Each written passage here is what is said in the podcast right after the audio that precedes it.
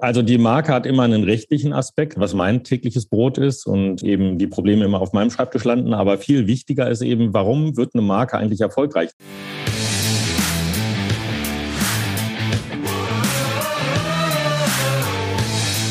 Herzlich willkommen bei dem Podcast Die Sales Couch Exzellenz im Vertrieb mit Tarek Abodela.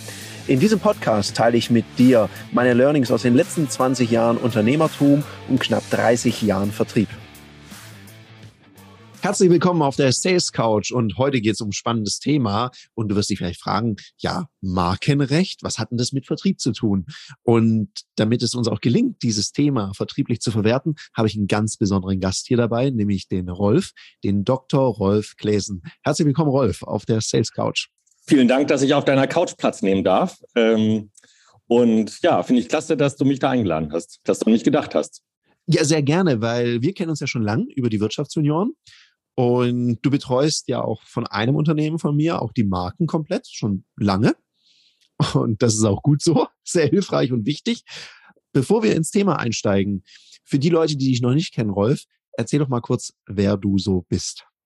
Ja, ich bin in Köln geboren, dann in Hannover aufgewachsen, dann Chemie studiert, dann also bin ich promovierter Chemiker und habe dann auch erstmal in der chemischen Industrie gearbeitet, in so einem ähm, Startup, so einem Nanotechnologie-Startup, bevor ich dann Patentanwalt geworden bin. Da muss man nochmal in die Lehre gehen. Da habe ich drei Jahre Ausbildung zum Patentanwalt gemacht ähm, bis 2006 und bin seitdem halt Patentanwalt und äh, genieße den Beruf, finde den super spannend. Man hat jeden Tag immer was Neues, äh, neue Ideen auf dem Tisch und muss sich da wieder reindenken. Ähm, bin aktuell bei einer relativ großen Patentanwaltskanzlei äh, Partner, und zwar Michael Gütermann und Partner in Düsseldorf, wohne aber im schönen Kölner Süden. Und ähm, die Leute, die sich fragen, wie man als Patentanwalt eigentlich, warum man da Chemiker ist, ja, die ganzen Patentanwälte müssen ja eigentlich verstehen, was da erfunden wird. Ähm, also wenn jemand da Haarshampoo erfunden hat, dann weiß ich das als Chemiker, wie das, was da der tolle Vorteil sein kann. Wenn jemand ein Auto erfindet, dann äh, verweise ich an den Maschinenbauer, der dann äh, auch bei mir Partner ist in der Kanzlei. Aber mein eigentliches Steckenpferd ist ähm, Marken. Und äh, ja, dem widme ich halt relativ viel Zeit. Ja, ja also da, danke für diese Intro. Und jetzt hast du natürlich die Neugier geweckt von allen, weil was du nicht verraten hast, als Chemiker gestartet und was war nachher der ausschlaggebende Impuls, dass du gesagt hast, so, jetzt werde ich mal was ganz Außergewöhnliches, nämlich Patentanwalt. Ja, also die Patentanwälte müssen äh, alle Naturwissenschaftler und Ingenieure sein. Und warum habe ich dann den, ähm, diesen Weg gewählt, ähm, als dieses Startup, was ja bei vielen Startups mal passiert, pleite gegangen ist, also Insolvenz angemeldet hat. Ähm, ich hatte da immer schon viel mit dem Patentanwalt zu tun, der uns betreut hat. Und ähm, der war immer gut drauf und äh, hatte einen spannenden Job. Mit dem habe ich viel zusammengearbeitet. Der hat halt immer die ganze Zeit mit unseren neuen Ideen da zu tun gehabt. Und ich hatte auch viel mit dem zu tun, weil ich die Wettbewerber beobachtet habe und geguckt, woran forschen die. Das kann man in mhm. Patenten auch ganz gut sehen. Und als die Insolvenz angemeldet hatten, da habe ich dann denen gefragt, wie man das wird. Und dann, äh, ja, fand ich das super spannend und habe dann den Weg eingeschlagen, eigentlich so aus der erstmal aus der Not heraus, scheiße Insolvenz, jetzt bin ich arbeitslos, was kann ich denn jetzt machen? Mhm. Und äh, dann habe ich gedacht, äh, Labor und Chemie habe ich jetzt echt keinen Bock mehr drauf, das will ich nicht mehr. äh, und jetzt will ich mal was anderes machen. Und ja, das war spannend, was der gemacht hat. Und ja, das ist auch ein sehr abgeschotteter Beruf. Also da gibt es insgesamt nur so Größenordnungen drei oder dreieinhalbtausend Patentanwälte in ganz Deutschland. Davon irgendwie drei Viertel in München und Umgebung. Das heißt, so im restlichen Deutschland gibt es praktisch keinen Wettbewerb. Das ist ein sehr entspannter Markt und man geht da auch sehr freundschaftlich um und ja, macht einfach Spaß auch. Okay, spannend. Ähm, gibt es einen Grund, warum die alle in München sitzen? Ja, weil da das deutsche Patentamt sitzt, das europäische Patentamt, das Bundespatentgericht und demnächst auch das, der Unified Patent Court, also der, das oberste Patentgericht für ganz äh, Europa dann quasi. Das hat dann auch einen Hauptsitz in München und also das ist so praktisch die mhm. Zentrale für Patent äh, und Markensachen ist eigentlich schon fast europaweit ist da München. Ja. Okay, spannend. Und Jetzt hast du ja gesagt, deine Leidenschaft sind Marken. Und du schreibst ja auch gerade an einem Buch. Wann dürfen wir das eigentlich erwarten? Ja, genau. Ähm, das hat sich ein bisschen verzögert. Du hast ja selbst beim Cover auch mit abgestimmt. Ja, äh, klar. Und äh, die Abstimmungsergebnisse hat dann der CH Beck Verlag, also wo ich das äh, schreibe, haben die auch akzeptiert und haben das dann auch übernommen, das Cover, ähm, durch meine private Situation vor allen Dingen, aber auch durch den Kanzleiwechsel den ich im letzten Jahr hatte, hat sich das alles so ein bisschen verschoben, weil ich dann eben andere Prioritäten hatte irgendwie. Mhm. Ähm, jetzt ist aber das Manuskript vollständig überarbeitet auch und liegt bei der Lektorin und die äh, guckt jetzt nochmal streng drüber, aber ich gehe davon aus, dass das äh, Ende des Jahres ähm, erscheint. Und dann gucken wir mal. Genau. Also heißt Markenrecht einfach. Und das Ziel ist halt, dass man, also es gibt im Moment kein wirklich richtiges, gutes Buch, was dieses äh, relativ, also das kann schon relativ kompliziert sein, dieses Thema Markenrecht, was es einfach mal ganz in einfacher Sprache runterbricht und ohne Paragraphen und ohne Rechtsprechung, sondern in ganz normaler Sprache ähm, einfach mal auch bis ins Detail erklärt. Also von Markenanmeldung bis Zollbeschlagnahme bis äh, Durchsetzung in Saudi-Arabien oder so. Also okay, ähm, spannend. Geht auch ganz in die Tiefe rein. Ähm, Was ist denn eine Zollbeschlagnahme, Rolf? Ach so, ja, genau. Ähm, also, wenn du eine Marke hast, äh, wir kommen ja gleich vielleicht noch ein bisschen zu dem Thema, warum Marken überhaupt für Vertrieb so wichtig ja, sind. Natürlich. Aber wir können das mal vorwegnehmen, so ein bisschen. Ähm, Vertrieb hat ja auch was damit zu tun, den Wettbewerb da zu behindern im Markt, vielleicht auch ein Stück weit. Ähm, und äh, wenn du eine Marke hast, ähm, dann kannst du eben anderen verbieten, diese Marke für, also sagen wir mal, du hast eine Modemarke Marimba, dann kannst du in Deutschland, dann kannst du anderen verbieten, unter Marimba Mode zu verkaufen. So, ne? Mhm. Das ist erstmal das ganz einfachsten, so das einfachste Prinzip. Und ähm, damit das auch gut funktioniert, kannst du natürlich äh, so klassische Sachen unternehmen, wie wenn da jemand trotzdem unter Marimba irgendwie Mützen ver vertreibt, kannst du den abmahnen. Aber du kannst auch einfach dem Zoll sagen, lieber Zoll, wenn da irgendwo ein Container mit Mützen ankommt, wo Marimba draufsteht, dann beschlagnahmen den bitte und vernichte diese Ware. Ähm, und ähm, ja, das klappt ganz gut eigentlich. Also man, je nachdem, wie man den Zoll vorbereitet. Also zum Beispiel habe ich mal ähm, europaweit für ein größeres amerikanisches Jeans-Label äh, diese ganze Zollbeschlagnahme koordiniert. Mhm. Und ähm, da war es dann eben so, wenn man dem Zoll sagt, die Originalware, die kommt immer nur an dem und dem Hafen an und wird dann in dies und dies Lagerhaus ähm, transportiert und von da aus an die Händler transportiert wenn dann der Zoll entdeckt, oh, da kommt aber ein Schiff in Barcelona plötzlich an und das ist gar keine Anlandestation praktisch für die Originalware, dann wissen die schon, okay, wahrscheinlich Fälschung, dann können die den ganzen Container beschlagnahmen halten. Also. Ah, okay. Ja, das heißt also, ich, ich beschütze quasi meine Märkte und meine Marke. Genau. Ausrufezeichen vor jetzt sehr illegalem Wettbewerb, also vor Fälschungen. Und da ja. sind wir ja gleich beim nächsten spannenden Thema, weil ich glaube, wir haben ja auch einige Zuhörer hier, die gerade dabei sind, sich selbstständig zu machen, die sich einen lustigen Markennamen einfallen lassen.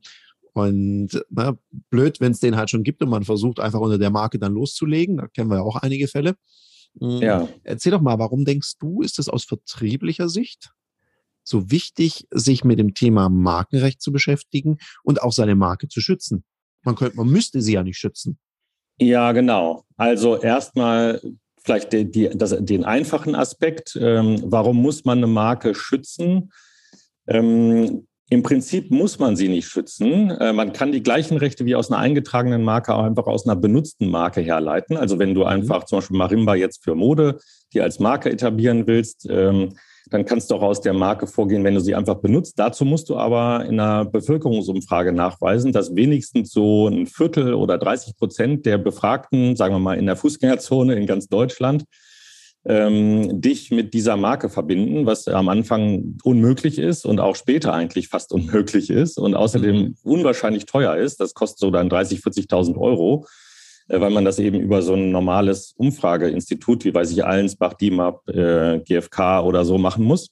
Okay. Ähm, und äh, deswegen ist es viel günstiger, eine Marke anzumelden und eingetragen zu bekommen. Das kostet halt 290 Euro für eine deutsche Marke beim Amt. Und wenn man das über einen Profi machen lässt, dann halt noch ein bisschen mehr, aber meistens so in Größenordnung 1000 Euro oder vielleicht so.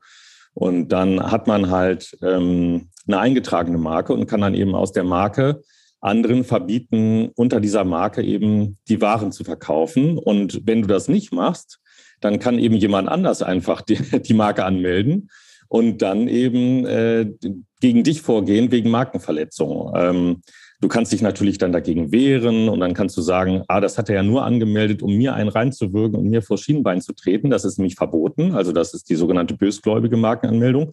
Aber das muss man erstmal nachweisen, dass er das wirklich nur gemacht hat, um, um dich zu behindern im Markt, um dir einen vor Schienenbein zu treten. Und das ist praktisch unmöglich, das nachzuweisen.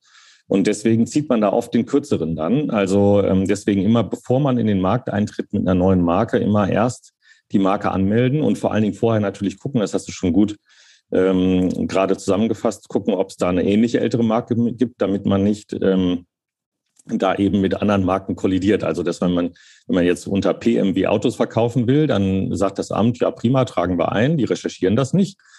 Ähm, und äh, dann wird man irgendwie in fünf Jahren abgemahnt und ist schon voll in der Gewinnzone drin und darf dann den gesamten Gewinn rausgeben und es sofort unterlassen, muss dann die ganzen Kosten tragen und die Ware vernichten und äh, die aus den ganzen Vertriebskanälen zurückrufen. Und das ist sehr schmerzhaft. Das heißt also, das Amt würde das nicht prüfen und sagen, das gibt schon, sondern dafür brauche ich dann quasi den Profi, also so jemand wie dich. Im Idealfall, ja. ich kann hier, ich darf das ja machen, einen Shoutout aussprechen für den Rolf, weil der macht das gut und sehr gründlich. Und ihr überwacht ja auch die Marken. Also immer wenn, ich kriege immer mal wieder Post von euch. Genau. Wenn irgendjemand sowas ähnliches an, angemeldet hat. Und ich bin ja ein wettkampfsorientierter Typ und darum finde ich die Spalte besonders gut, wenn drin steht, muss man aus unserer, unserer Sicht nichts machen. Genau, die finde ich besonders beruhigend immer. So, genau, so, denk, genau. Hey, da will einer, da will einer Stress. Ah ja, okay, muss man nichts machen. Gut. Ja, genau, genau. Ja, genau. Also das ist wichtig, dass man vorher genau guckt, äh, ob es ähnliche ältere Marken gibt, denn das ist einfach sehr schmerzhaft. Die Ämter recherchieren nicht und ähm, das Schlimmste ist, dass es eben dann dem Wettbewerber nicht direkt auffällt, sondern eben erst in sieben Jahren oder so. Und dann darfst du den gesamten Gewinn rausgeben, den du erwirtschaftet hast, den du wahrscheinlich ja schon reinvestiert hast wieder. Ja, und dann bist du eigentlich sofort insolvent. Aber ich wollte noch auf einen zweiten Aspekt, äh, der vielleicht viel wichtiger ist und gar nichts mit meinem persönlichen Geschäft mhm. zu tun hat. Aber warum ist eine Marke im Vertrieb so wichtig? Ähm, das weißt du viel besser als ich. Ähm, und du hast da wahrscheinlich schon ganz oft drüber gesprochen. Im Vertrieb bist du immer dann erfolgreich, wenn du anders bist als andere. Ja, wenn du nicht mehr, wenn du aus dieser Vergleichbarkeit rauskommst. Ähm, und deswegen ist es eben gut, wenn du eine Marke hast, die nicht heißt irgendwie, ähm, weiß ich, Best Sweatshirt oder so, ja, irgendwie so ein generischer Begriff für irgendwelche Mode oder für, wenn du jetzt irgendwie, jetzt bin ich mal wieder bei Mode oder so, ne, wenn du eben so einen generischen Bezeichnung nimmst, ähm, sondern wenn du eben möglichst fantasievoll bist, was eigentlich nichts mit dieser Ware zu tun hat. Mhm. Und wenn du auch anders bist als dein Wettbewerb, wenn du ganz anders heißt, auch vom Stil her als dein Wettbewerb, dann kannst du das viel besser emotional auch aufladen und anders aufladen als halt der Wettbewerber und dann eben auch viel erfolgreicher im Markt sein, weil du dann nicht ein MeToo-Produkt bist oder so ein generisches Produkt, irgendwie der beste Pullover oder so, sondern ähm, du bist einfach dann eben der Marimba-Pullover und dann kannst du eben sagen, okay, Marimba steht für die und die Werte oder du kannst ja schon am Namen auch eine Positionierung hinkriegen, ne? dass der irgendwie ganz nordisch klingt oder irgendwie adlig klingt oder irgendwie so südländisch, flamenco-mäßig klingt oder so, ja, dann kannst du da schon auch viel ähm, Emotionen rein in diese Marke reinbringen durch den Namen. Und ja, das Wichtigste ist, dass du eben anders bist als andere. Und wenn du den dann schützt, dann kann eben dein Wettbewerb eben nicht diese Emotionen auch so wecken. Ne? Und ähm, mhm. dann wird es schwieriger für deinen Wettbewerber eben, einen, wenn du bekannt bist, dann so ein MeToo-Produkt auch zu machen quasi. Ich bin auch so. Jetzt mal was anderes. Wann trainierst du eigentlich deine Führungs- und Verkaufsfähigkeiten? Jetzt hast du hoffentlich nicht gesagt, immer in meinem Alltag. Das geht nämlich besser, weil Profis trainieren nicht im Wettkampf. Da wird Leistung abgerufen. Aus dem Grund bieten wir dir in einem geschützten Raum mit Gleichgesinnten auf unserer Plattform Ludoki Online die Möglichkeit zu trainieren, dich auszuprobieren, egal ob das jetzt Verkaufen ist, dafür gibt es Termine oder auch das Führen ist. Unter www.ludoki.com Termine kannst du dir ab 49 Euro an Termin sichern. Also buch dir dein Ticket und jetzt geht's heiter weiter mit der Sales Couch. Im Vertrieb steht ja eine Marke für etwas. Also eine Marke kann ja auch ein Versprechen sein. Und mir, mir war das nämlich am Anfang, das muss ich nämlich zugeben, ja, weil das ist ja immer so, wir reden ja jetzt aus der Erfahrung heraus, die wir heute haben. Wir haben gesagt, wir haben uns bei den Wirtschaftsunionen kennengelernt. So Junior sind wir jetzt beide nicht mehr. Wir tummeln uns da halt. Wir, wir dürfen noch, Fördermitglied nennt sich das, glaube ich. Genau, wir dürfen noch Geld zahlen und an den schönen Veranstaltungen teilnehmen. Genau. Dann wir mal wieder irgendwie den Smoking aus dem Schrank zerren. Solche Geschichten kann man machen. Und worauf ich hinaus möchte, weil bei meiner ersten Marke oder bei meinem ersten Unternehmen, das habe ich ja einfach so genannt wie meine Firma, Abulela GmbH. Und das Witzige ist, Jahre später sagen Kunden und Kundinnen von mir, ja, so nach dem Abulela-Seminar oder Abu, das ist so Abulela-Style also das ist dann eher zu einer Marke geworden, ohne dass ich das jemals wollte. Ich habe einfach an meinen Nachnamen eine GmbH dran gesetzt und es wird ja automatisch irgendwie zu einer Marke. Und da muss man natürlich auch mit so einer Marke ordentlich umgehen. Bei meiner zweiten Firma mit der Ludoki GmbH, da war man dann ein bisschen kreativer. Den Namen kann man auch schreiben, weil Abolela, das muss man erstmal richtig schreiben können. Richtig. das muss man auch wollen, dass man das richtig schreibt. Und also mit einer Marke wird ja was verbunden. Mhm. Jetzt, weil du eine, du hast eine Sache gesagt, da möchte ich noch gerne was ergänzen. Du sagst, anders sein als alle anderen. Genau. Ich glaube, damit sind manche tatsächlich überfordert, genauso wie sie überfordert sind mit dem sogenannten USP. Genau. Weil viele sind ja nicht einzigartig. Ja, genau. Das ist ja, wenn man auch ein Patent auf was anmelden möchte, dann brauchst du ja irgendein krasses Alleinstellungsmerkmal oder was, was noch nicht da gewesen ist. Ja. Und das gibt's ja ganz häufig nicht. Genau, aber du kannst es ja du kannst so emotional ja anders sein, anders positioniert sein als andere mit der Marke. Ne? So ja. irgendwie. Genau. Oder es einfach besser machen. Oder besser sein. Oder ja. besser, das sage ich den Leuten auch immer, weil ich höre hör ganz oft das Argument, ja, das machen ja andere auch. Mhm. Ich meine, da muss ich mir nur Leitbilder oder Nutzenversprechen von Kunden oder Richtung, Richtung Kundschaft angucken. Da steht ja immer fast das Gleiche drin. Und dann sage ich, ja Leute, wird's denn so gelebt? Was erlebt denn der Kunde, die Kundin hier? Also es reicht ja auch manchmal tatsächlich so die Slide Edge, wenn du ein bisschen besser, ein Ticken besser bist. Ist ja wie im Sport. Wenn ich eine Sekunde ja. vorher durchs Ziel laufe, bin ich trotzdem der Erste. Genau. Ja, das ist vielleicht noch so ein, so ein Aspekt für jetzt äh, die Zuhörer, die sagen, boah, wie schaffe ich das jetzt wieder anders zu sein? Und dann machen die wilde Sachen. Es geht ja tatsächlich die Marke mit einem Versprechen aufzuladen oder mit einer Wahrnehmung, wo man vielleicht erstmal drüber stolpert und ja. denkt so, hm, äh, wie, wie kommt denn das jetzt? Und ich glaube, du selber, du bist ja jetzt kein platzköpfiger Haarwuchsmittelverkäufer.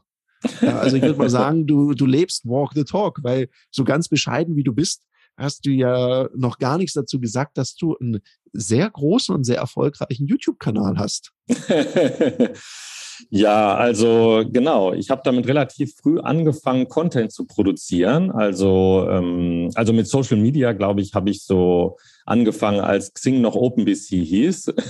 Oh. Also noch sehr früh quasi. Und, das ist ähm, lang her. Genau, und dann habe ich relativ bald auch einen Facebook-Account gemacht und so und habe eben schnell festgestellt, dass man darüber relativ leicht ähm, Nachrichten transportieren kann oder einfach einen, mhm. seine eigenen Inhalte oder Ideen transportieren kann. Und habe dann hab viel Podcasts konsumiert, auch äh, schon als sie ganz am Anfang, als, sie so raus, als das so rauskam mit den Podcasts. Und dann habe ich irgendwann einen Podcast selbst angefangen, so 2012 oder so, der hieß Markenpod. Und ähm, also auch schon relativ früh noch ähm, in der Podcast-Welt.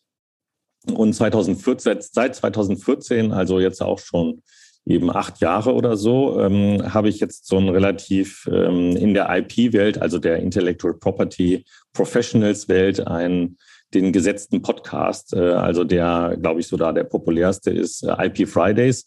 Das ist ein, eine ganz kleine Nische, deswegen wird er auch nirgendwo in, in ähm, den Charts oder so angezeigt, ja, weil das nicht so das Massen, die Massennische ist. Aber die 3000 Patentanwälte in äh, Deutschland und die haben, der Podcast wird, ist auf Englisch und wird hauptsächlich aus USA gehört. Der, der hat eben so, weiß ich, 6, 7, 8.000 Downloads im Monat. Also jetzt äh, für die Podcasts, die so in den Charts stehen, ist das natürlich lächerlich wenig. Aber in dieser kleinen Nische für IP-Profis ist das schon ganz gut. Und dann habe ich irgendwann überlegt, ähm, das war eben 2014 und dann habe ich gesehen, okay, auf YouTube gibt es überhaupt keinen Patentanwalt, der da vernünftig mhm. Content macht, sondern dann hat immer mal natürlich eine Patentanwaltskanzlei irgendwie eine PR-Agentur bezahlt, um dann irgendwie für 5000 Euro oder so ein ganz hochglanzpoliertes Video zu produzieren, was natürlich nicht nachhaltig ist. Auf YouTube ja, klappt es ja eigentlich nur, Erfolg zu haben, wenn man irgendwie wirklich jede Woche ein Video raushaut, wenigstens. Ähm, und ähm, das funktioniert halt nicht mit so ähm, Hochbudget-Videos, äh, wie dann manche Patentanwaltskanzleien das da gemacht hatten.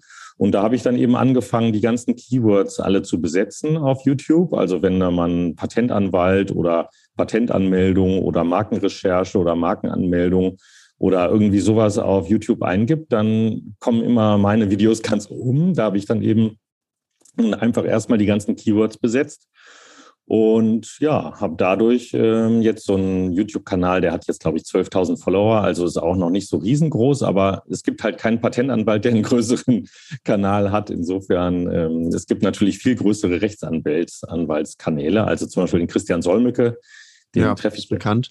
Genau, den treffe ich auch hin und wieder mal. Ähm, der hat jetzt irgendwie 800.000 oder so, also irgendwie äh, obszön viele Follower und macht da auch ein mega Geschäft mit, ähm, hat da eine Riesenmaschinerie dahinter. Ähm, da bin ich noch weit von entfernt, aber ja, macht mir Spaß und darüber ist dann auch ähm, mal ein Kontakt zum Fernsehen zustande gekommen. Also die ähm, hatten irgendwie, Sat1 hatte mal so eine Erfindershow geplant und dann haben die einen Piloten gedreht und der Patentanwalt, da haben die natürlich irgendwie sich an die größte Patentanwaltskanzlei gewendet oder eine der größten und gefragt, ob die da einen abstellen können. Dann haben die gesagt, ja prima, machen wir.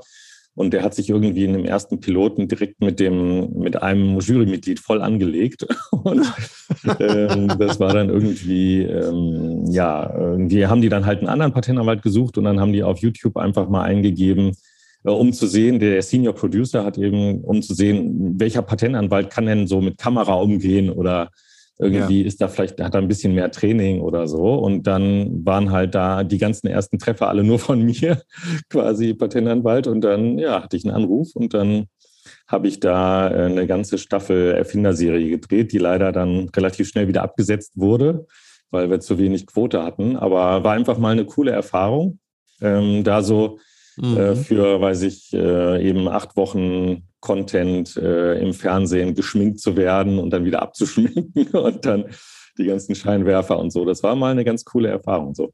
Ja, das glaube ich. Und ich meine, damit, damit machst du ja was so nach Motto Walk the Talk. Also du bist ja deine eigene Marke und du machst was. Ich meine, ich habe ja ab und zu auch mit Anwälten zu tun. Wir betreuen auch manche, die eine oder andere Kanzlei vertrieblich. Aber was ich da immer wieder merke, bei Anwälten ist ja Vertrieb jetzt nicht so das allerbeliebteste Thema. Da gibt es ja auch viele Mythen und Märchen. Das letzte Mal hat er gesagt, wir dürfen das gar nicht. Tarek, wir dürfen keinen Vertrieb machen. So, ist ja Quatsch.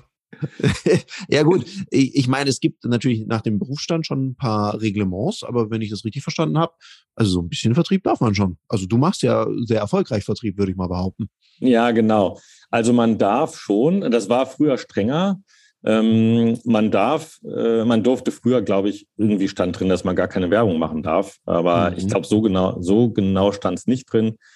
Ähm, man durfte schon Anzeigen schalten und so mit einfach, wir sind die Kanzlei so und so. Aber mittlerweile ist so, man darf nur nicht mehr, wenn ich das jetzt so richtig ähm, verstanden habe, auch die Rechtsprechung dazu, also die Gerichtsurteile, die es so gibt, ähm, man darf nicht äh, konkrete ähm, zu konkrete Aufträge akquirieren. Also dass ich jetzt äh, ein Video, weiß ich, ich will zum Beispiel Bayer akquirieren und mache ein Video, hey, ähm, Entscheider von Bayer, äh, wir sind die tollsten Patentanwälte, ähm, wollt ihr nicht mit uns zusammenarbeiten für diese konkrete Patentanmeldung, die sich mit der und der Thematik äh, befasst oder so.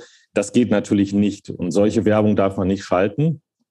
Aber ich darf natürlich erzählen, wie man am besten Patentanmeldungen macht oder wie man am ja, besten klar. Markenanmeldungen macht oder wie man sich am besten gegen eine Markenabmahnung wehrt oder wie man sich wehrt, wenn der Account bei Amazon geschlossen wurde, weil man irgendwie in Designs eingegriffen hat oder ähm, das kann man ja, also das mache ich halt relativ viel, solche Sachen und dann kann man da ja mal irgendwie so aus dem Nähkästchen plaudern und sagen, wie das funktioniert, wie man wie man mit diesem Problem am besten umgeht. Und mhm. dann nehmen halt die Zuschauer einen natürlich da auch wahr und die googeln dann danach und finden dann das Video und sehen, ah, der kennt, scheint sich damit auszukennen, ist ja prima, dann ähm, schreibe ich dem mal eine E-Mail oder so.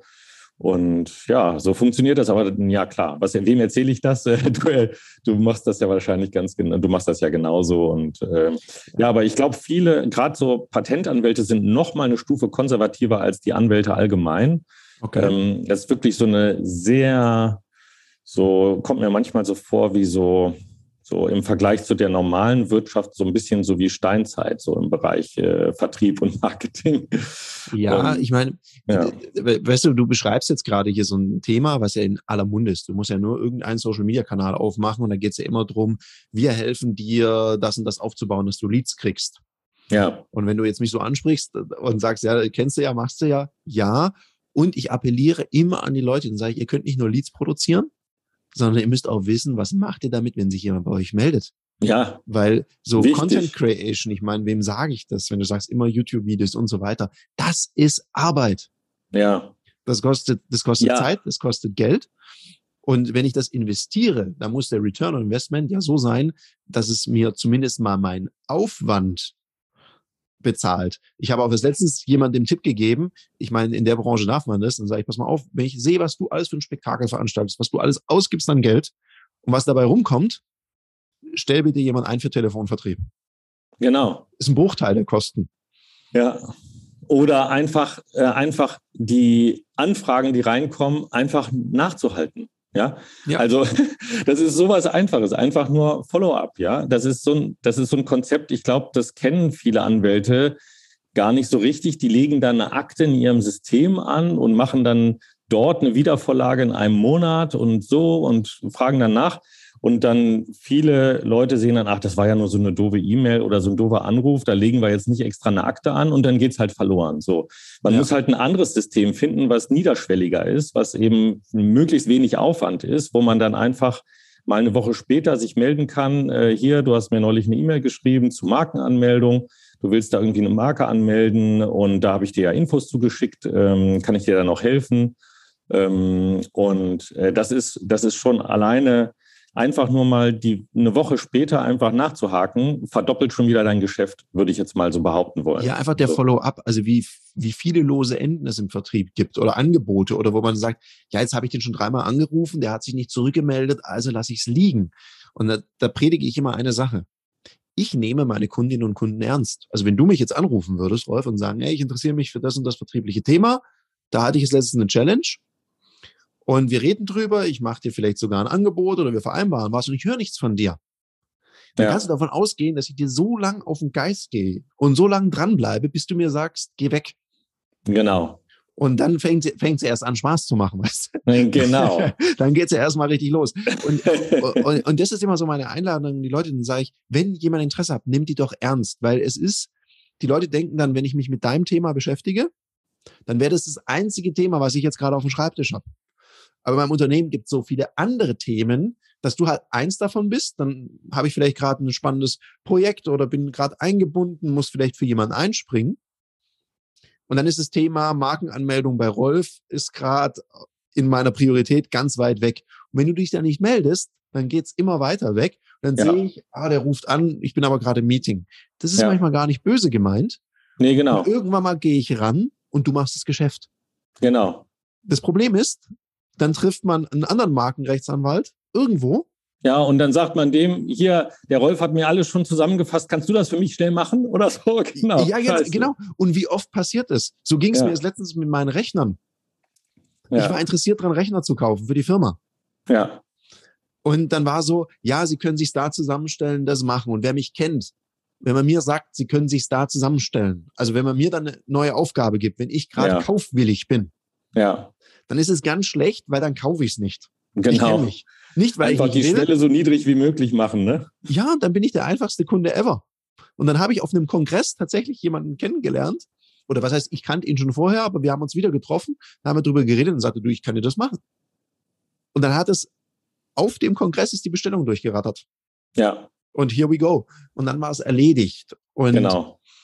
Und wie oft passiert uns das? Und darum, ganz, ganz großes Kino, was du gerade sagst das Zeug nachhalten. Und da gibt's ja genug CRM-Systeme, die sowas für ja. mich machen.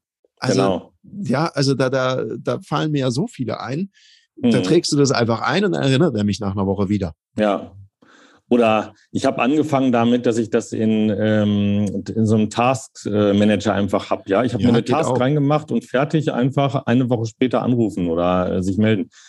Ähm, genau, also um da nochmal so ein Beispiel zu bringen äh, zu den Leuten, die das nicht böse meinen und dann ein halbes Jahr später erst der Auftrag zustande kommt. Also ich habe im auch einen Wirtschaftsjunior, der verschiedene Hotels hat und die waren alle markenrechtlich nicht geschützt und so. Und da habe ich ihm gesagt, oh, vielleicht äh, gefährlich, ne, so. Ähm, und dann habe ich ihm da alles genau zusammengestellt und viel Arbeit reingesteckt und äh, alles recherchiert und so weiter. Und dann, das war dann November und dann habe ich Dezember mal, äh, das war glaube ich Ende November oder so, habe ich Anfang Dezember nachgefragt. Dann kurz vor Weihnachten sagte er, oh, Weihnachtsgeschäft, alles so viel und so weiter. Und dann Januar nochmal nachgehakt, so zwei, dreimal und dann Februar nochmal nachgehakt. Und äh, irgendwie dachte ich, oh, ja, komisch eigentlich, denn äh, eigentlich hat es sich so angehört, dass er es wirklich braucht und so. Und dann hat er jetzt gerade erst gesagt, ja, nee, ich hatte so viel um die Ohren, aber jetzt mach einfach alles, hier alle anmelden und fertig. und dann das ganze Paket bestellt. Also ähm, ja, man muss da einfach, das ist gar nicht böse gemeint, die haben dann einfach äh, ja. vielleicht ganz andere Themen, die noch viel wichtiger sind. Äh, ich meine, Restaurant- und Hotelgewerbe hat natürlich ganz andere Themen gerade, so mit ja, Corona klar. und so. Äh, da sind äh, einfach, wie man die Mitarbeiter bezahlt und so, ähm, einfach andere Themen wichtiger. Aber ähm, ja, das kann dann einfach mal ein bisschen dauern und da muss man einfach hartnäckig sein, wie du schon sagst. Ähm, und einfach immer wieder nachhalten. Und ich habe da bestimmt irgendwie zehnmal erinnert oder so oder vielleicht sogar mehr. Mhm und mich immer wieder in Erinnerung gebracht und so. Und dann irgendwann kommt dann der dicke Auftrag. Muss man einfach ein bisschen geduldig sein. ja, ich bin auch überzeugt davon. Ne? Also geduldig und vor allem dranbleiben und zeigen, dass man es wirklich will. Weil es ja. gibt ja oftmals so das Gefühl, ja, aber gehe ich dann dem Rolf, also wenn ich dich jetzt die ganze Zeit anrufe, ja. nicht auf den Geist. Und ja. ich, ich, ich weiß es nochmal, ich habe einen Kunden, ich habe mal geguckt, ich habe, glaube ich, den bestimmt 30 oder 40 Mal angerufen. Ja. Weil er hat mir gesagt, auch ganz dringendes Thema ist super wichtig, strategisch, bitte ich immer angerufen, angerufen. Hey, noch nie mal einen Rückruf, noch nicht mal, bin gerade in einer Besprechung auf dem Handy, auf dem Festnetz, ähm, äh, bei den Mitarbeitern gefragt, ja, wie sieht's denn aus bei ihm? Nix. Und dann irgendwann mal wird so ans Telefon gegangen, so, ach ja, hallo Herr Bolela, Mensch, schön, dass Sie sich melden. Und ich so, Gott sei Dank, Ihnen geht's gut. und dann so, ja, ich habe gesehen, Sie sind sehr hartnäckig. Und das Witzige war, dann war so ein Spruch, also wenn Sie allein diese charmante Hartnäckigkeit meinem Team beibringen können, dann ist schon vieles gut. Weil genau, ich, super, ich das, mega. Ich, ich nehme es auch nicht krumm. Also ich persönlich ja. bin in meiner Eitelkeit nicht verletzt. Und ich glaube, es ist oftmals die Eitelkeit, so, ach ja, wenn es ihm nicht wichtig ist, dann soll er hingehen, wo der Pfeffer wächst. Das ja. halte ich für falsch. Genau. Ich glaube einfach, da müssen wir unser Ego in eine Box tun und mal beiseite legen und einfach einen Kunden, der Interesse hat, ernst nehmen. Ja. Gut, es gibt dann irgendwann mal eine Exit, wo ich dann auch mal eine Mail schreibe und sage, Sie, wir haben ja miteinander ein paar Mal gesprochen ich erreiche sie nicht, kein Rückruf, keine Chance. Ich, ich gehe davon aus, aktuell ist es nicht so relevant für sie. Ich freue mich, wenn sie sich nochmal melden und dann kommen die auf irgendwann Vorlage und auch die werden dann wie weiter angegangen. Ja. Dann gibt es ja ein Vertriebsteam, die kriegen die dann auch als Lead und dürfen da ein bisschen später auch nochmal anrufen. Weil ja. irgendwas ist ja passiert. Gut, vielleicht haben die in meinem Fall ein anderes Unternehmen gebucht, vielleicht bei dir haben sie angefangen mit einem anderen Patentanwalt zusammenzuarbeiten. Die Frage mhm. ist nicht mal, wie glücklich sind sie damit? Und es gibt auch diesen alten Spruch, Kontakte sind Kontrakte, wenn sie gut gemacht sind. Äh, und ich glaube, das gilt auch in eurer Branche ganz stark. Ja, genau. Und bei uns ist sogar, ähm, das haben, glaube ich, viele Kollegen gar nicht so bisher auf dem Schirm. Man kann bei uns dadurch, dass ähm, die Patentanwälte immer in den Registern auch drinstehen, also da, da steht dann genau, wer die Marken vertritt, ne? Dann kann mhm. ich dann eben nach einem halben Jahr, wenn er sich nicht äh, meldet, kann ich einfach mal gucken, ja, hat vielleicht jemand anders die Marke angemeldet und welche Kanzlei ist das jetzt?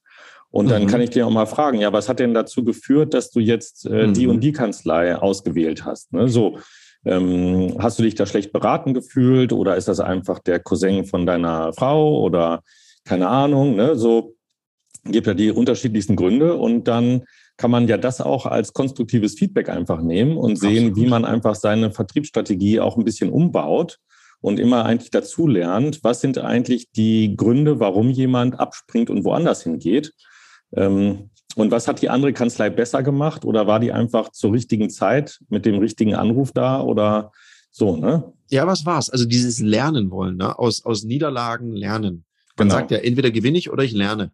Und so cool. Ich finde es so witzig. Ich rede mit einem Patentanwalt. Ich meine, mit einem besonderen Patentanwalt. Und der haut hier so die vertrieblichen Weisheiten raus. Auch mal anrufen und zu gucken, was haben die anderen besser gemacht. Also was war überzeugender?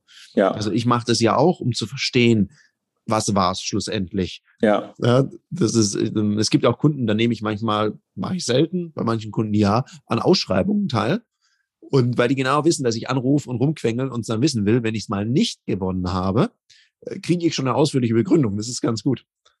Ja. Und mit manchen Sachen kann ich sehr gut leben. Ja, also dann denke ich, ja gut, okay, dann, dann hat es halt nicht gematcht, dann war der Cultural Fit nicht richtig oder Konzept war super, der Preis war viel zu hoch, aber weil du halt mit anderen Entities zusammenarbeitest, ja. brauchst du ein gewisses Preisniveau, kannst ja nicht dem einen den Preis machen, dem anderen den. Weißt du, oder es gibt was, wenn jemand mir sagen würde, ja, ihr Konzept war nicht so stimmig, dann würde ich gern verstehen wollen, warum und was haben die anderen besser gemacht, genau. wenn es mir verraten wird. Und das ist doch wichtig, um besser zu werden. Genau. Weil natürlich kann man immer sagen, der Kunde, der Kunde hat mein Genie nicht erkannt. Das ist eine albern. Nee, das, das ist albern. Ne? Aber äh, man muss ja auch, ich glaube, ein wichtiger Aspekt äh, ist ja auch, äh, man passt auch nicht zu allen und möchte auch gar nicht mit allen zusammenarbeiten. Und ähm, zum Beispiel diese durch diesen YouTube-Kanal oder so kommen auch viele Anfragen rein von Menschen, die vielleicht sich das gar nicht leisten können, irgendwie mit einem Patentanwalt zusammenzuarbeiten, der irgendwie 350 Euro die Stunde aufruft, ne, so. Ähm, und dann muss man einfach eine höfliche Art finden und zu sagen, ähm, eben nur dann diejenigen rauszufiltern, die dann Kunden werden, die das dann auch gerne bezahlen wollen ne? und die dann auch für diese Dienstleistungen so viel Geld bezahlen wollen. Und es gibt ja ganz viele Anbieter, die günstiger sind, ähm, aber dann sollen die ähm, diejenigen, die halt ein günstigeres Angebot suchen, halt zum günstigeren Anbieter gehen. Ja, und da, da sprichst du ja nochmal ein sehr wichtiges Thema an Kundenqualifikation.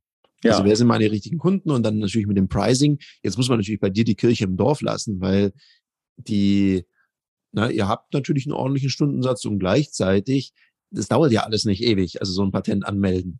Ja. Äh, ja, und dann, und dann ist es ja auch, weil ich sage immer eins, ein hoher Stundensatz impliziert ja auch für mich, jemand kann das und er sagt jetzt nicht, ich habe jetzt zehn Stunden dafür gebraucht, um diese Marke anzumelden. Dann nee, würde ich genau. schon mal eine Rückfrage stellen und sagen, was ist denn los? Also bei so einem Stundensatz gehe ich mal davon aus, dass genau. du das genau. nicht das erste Mal gemacht hast und vor allem nicht, dass der Anwalt selber dran sitzt und das da alles eintöckelt, sondern dass er jemand hat, der das für ihn tut. Also ich glaube, das ist so ein bisschen der, der Punkt, wo man, wo, wo ich den Preis ein wenig relativieren würde. Und gleichzeitig muss man natürlich sehen, ist da jemand dabei, der denkt, das haben wir ja auch in, in der einen Firma, wo wir Trainerausbildung anbieten, wo da manche Leute denken, mit 400 Euro sind sie dabei. Ja. Und dann, nein, natürlich nicht. Ja. Und das kann man ja in einem Vorgespräch, dafür gibt es ja ein Vorqualifizierungsgespräch, auch herausfinden oder auch gucken, ist da jemand seriös unterwegs? Ich weiß nicht, wie du das machst. Ich ja. habe einen gewissen Anspruch. Wenn ich merke, das ist alles so ein bisschen schräg und das ist immer so ein bisschen, man nimmt es nicht so genau mit der Rechtsprechung, dann habe ich Bauchschmerzen. Ja, genau. Dann möchte ich niemandem Verkaufen beibringen oder beibringen, wie du irgendjemand über den Tisch ziehst. Da habe ich einfach keine Lust drauf. Das sollen dann andere ja. machen. Genau, also ich möchte einfach auch äh, Spaß bei meinem, in meinem Beruf haben und arbeite deswegen am liebsten natürlich mit Leuten zusammen, äh, die ein ähnliches Mindset einfach haben. Und ähm, deswegen ist es, also viele so Leute sagen auch, ähm, ich muss den ganzen Markt anbieten, meine Dienstleistung anbieten, ist natürlich Quatsch aus meiner Sicht, ja. Also ich polarisiere manchmal auch gerne eigentlich. Ähm, also ich bin klar gegen AfD zum Beispiel positioniert und ähm, Menschen, die halt AfD wählen, werden nicht bei mir Mandanten. Aber das ist auch, das ist mir vollkommen recht, denn ähm, die will ich auch gar nicht als Mandanten haben, irgendwelche fremdenfeindlichen Menschen oder so.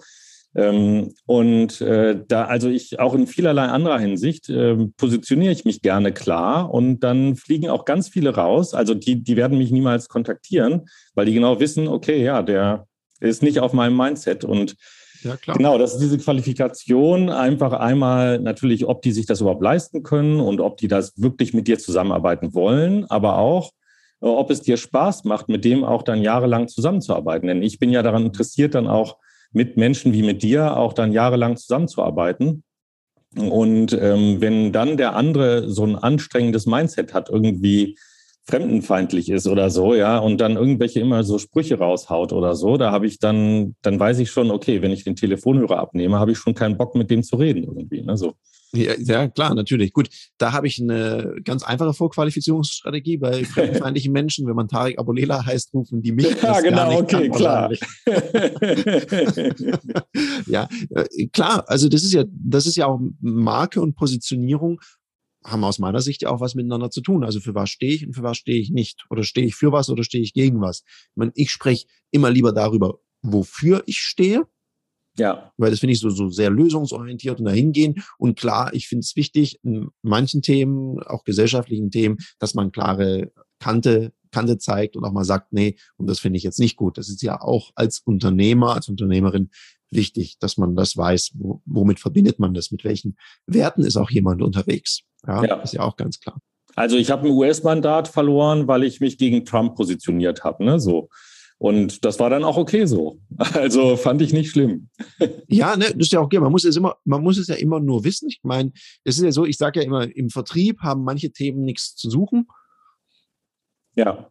Und gleichzeitig sind es äh, manchmal sehr gute Smalltalk-Themen und manchmal muss man auch sagen, ich hatte mal tatsächlich jungen, jungen Mann mit äh, Migra also Migrationshintergrund, ist äh, lustig gesagt, also der kam aus Libyen. Ja. Und er hatte einen Kunden, der immer über die Ausländer gewettert hat. Ja. Und er dachte halt, er darf dazu keine Stellung beziehen. Und dann, der hat also. Natürlich. Und dann habe ich ihm auch gesagt, also alles muss man sich auch im Vertrieb nicht gefallen lassen. Sag es deinem Kunden oder sag deinem Chef, dass du diesen Kunden nicht mehr betreuen möchtest, wenn er dich immer beleidigt. Also das geht ja nicht. Also man muss sich ja im Vertrieb, muss man ja nicht jegliche Emotionen ausschalten. ja, ich würde mich jetzt nicht drüber streiten, wenn ich meinen Lieblingsverein, Fußballverein gerade gegen den Lieblingsfußballverein vom Kunden gewonnen hat, würde ich ihm das jetzt nicht die ganze Zeit aufs Brot schmieren. Genau. Außer die Beziehung ist so gut, dass ein liebevolles Frotzeln durchaus erlaubt ist. Also es gibt ein paar Themen, die, die lasse ich lieber weg oder die umschifft man da einfach. Ja. Das heißt, Marke hat natürlich, also neben dem, dass man sie schützt, sollte man sie natürlich auch hegen und pflegen. Genau. Und gucken, wohin man sich mit seiner Marke begibt. Genau. Ja.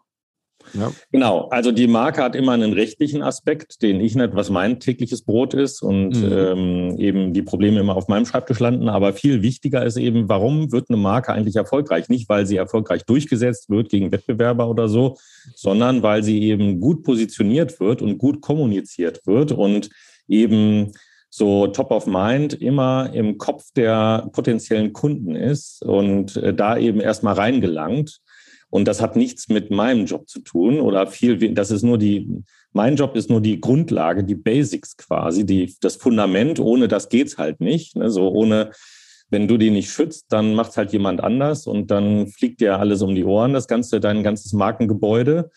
Aber eigentlich diese Pflanze, die da erwächst, ähm, die, das ist eben die, das eigentlich 99 Prozent Positionierung und ähm, in den Markt reinbringen und einführen, in den, in die Köpfe der potenziellen Kunden bringen und äh, das ist gar nicht mein Job, das ist dann dein Job. Das ist ja mein Job. Ja, wobei mein Job, ich bin ja bei Positionierung, weil ich kriege fast jeden Tag irgendein Angebot zum Thema Positionierung. Und dann sage ich, ich positioniere mich bei meinen Kunden, indem ich bei meinen Kunden bin indem ich die anrufe und Vertrieb mache. Ja. Weil, ne, indem ich den nächsten lustigen Post mache, indem ich meine Website nochmal und nochmal umbaue, alles schön und gut. Am Ende vom Tag positioniere ich mich durch das Kundenerlebnis, also in meiner Welt äh, viel einfacher als das ganze andere drumherum. Wir haben hier heute noch ein paar spannende Vertriebstipps von einem Patentanwalt mitgenommen. Ist, glaube ich, eine Premiere. Ja, wir haben gelernt, ne, also sichtbar werden mit seinem Angebot dann eine Strategie haben, wie man mit Leads umgeht. Vor allem dranbleiben an den Leads, schafft dir irgendein Wiedervorlagesystem. Und selbst wenn es einfach der Taskmanager ist mit einer Erinnerung. Ja, also das ist, genau. glaube ich, so die, die einfachste Form der Wiedervorlage.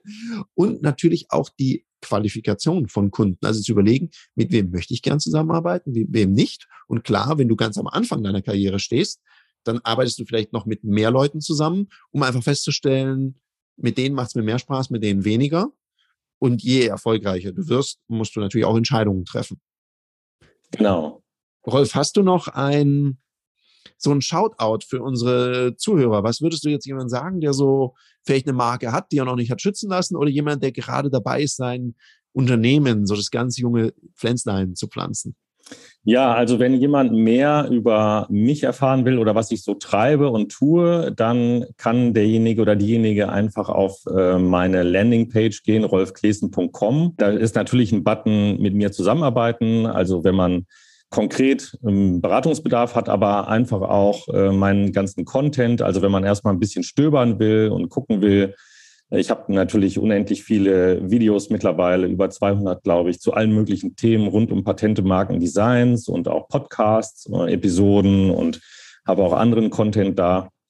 Da kann man sich einfach mal so ein bisschen schon mal tummeln und äh, sich mit den Themen vertraut machen. Ähm, ja, da findet man eigentlich alles, was man so braucht zu mir. Cool. Lieber Rolf, vielen Dank, dass du zu Gast auf der Sales Couch warst.